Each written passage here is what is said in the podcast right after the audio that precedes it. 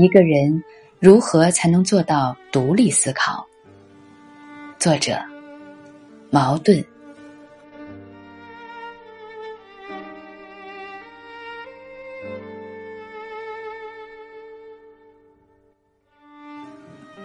有人问：如何才能独立思考？我想，这个答案可以很多，其中之一。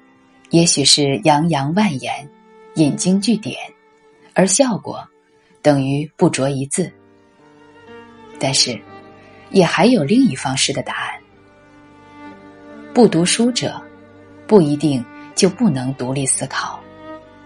然而，读死书、死读书，只读一面的书而不读反面的和其他多方面的书。却往往会养成思考时的扶杖而行，以致最后弄到独立思考能力的萎缩。眼睛只看上边不看下边的人，耳朵只喜欢听好话不喜欢听批评的人，常常只想到自己不想到别人的人，他们面前的可能的危险是。让独自思考顶替了独立思考。教条主义是独立思考的敌人，他的另一敌人便是个人崇拜。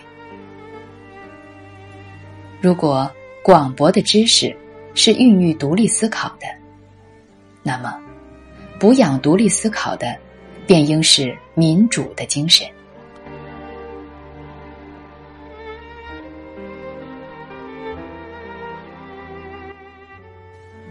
井底之蛙，恐怕很难有独立思考的能力。应声虫，大概从没有感到过有独立思考之必要。而日驰数百里的一马，虽然见多识广，也未必善于独立思考。人类的头脑，本来是具有独立思考的能力的。如果没有，人类就不能。从蠢如入世进化到文明，但是人类的这个天赋是在生活斗争中不断碰到矛盾，而又不断解决矛盾的过程中逐渐发达起来的。前人的经验和独立思考的成果，应当是后人所借以进行独立思考的资本，而不是窒息独立思考的偶像。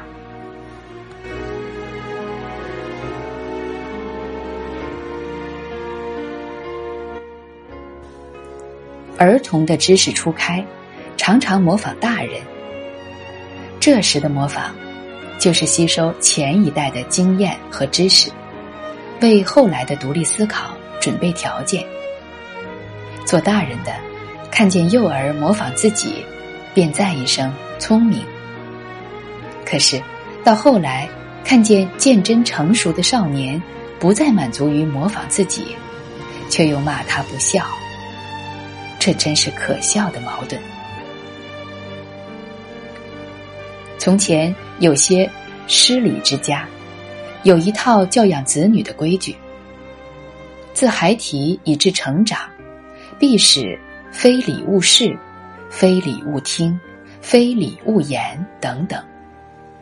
这是把儿童放在抽出了空气的玻璃罩内的办法。这样培养出来的。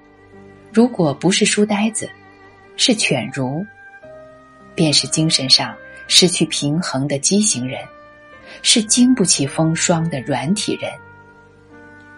当然，也不会是具有独立思考能力的人。失礼之家，现在没有了。我盼望这样的教养方法，也和他一同的，永远消失。